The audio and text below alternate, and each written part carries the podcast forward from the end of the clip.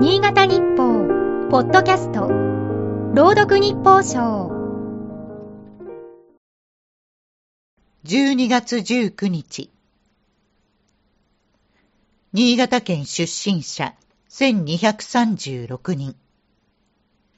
沖縄本島南部にある石碑、平和の礎には、太平洋戦争の沖縄戦で亡くなった人の氏名が刻まれている。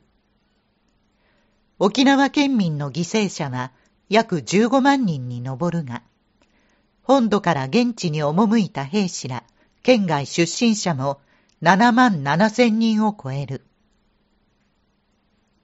戦後はアメリカに占領され、遺骨はほとんどが現地の土に埋もれた。具志堅高松さんは、遺族のもとに返したいと、住民や兵士が逃げ込んだガマ、自然洞窟で40年以上、ボランティアで遺骨を発掘してきた。現地で具志堅さんに話を聞いた。身元が判明して本土に返せた遺骨は数人分しかないという。身元不明の遺骨は現地の国立墓園に眠る。未知の南国に送られ、死してなお故郷に戻れない兵士と遺族の無念を思うと胸が詰まる。その遺骨を含む南部の激戦地の土砂を名護市辺野古で建設中の米軍基地の埋め立てに使う計画を国が立てた。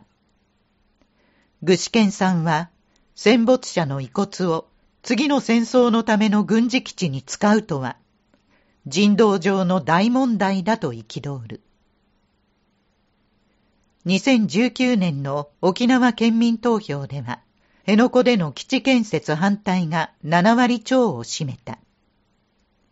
その民意を受け、玉城デニー知事は基地の軟弱地盤の工事を承認していない。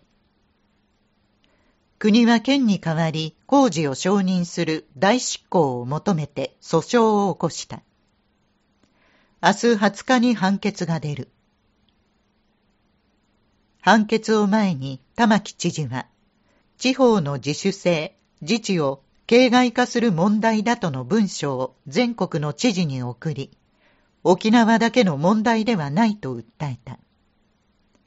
具志堅さんも呼びかける。新潟の若者の遺骨を基地の海に埋めるのか、ぜひ考えてほしい。今日の日報賞は、FM 雪国の山崎が朗読いたしました。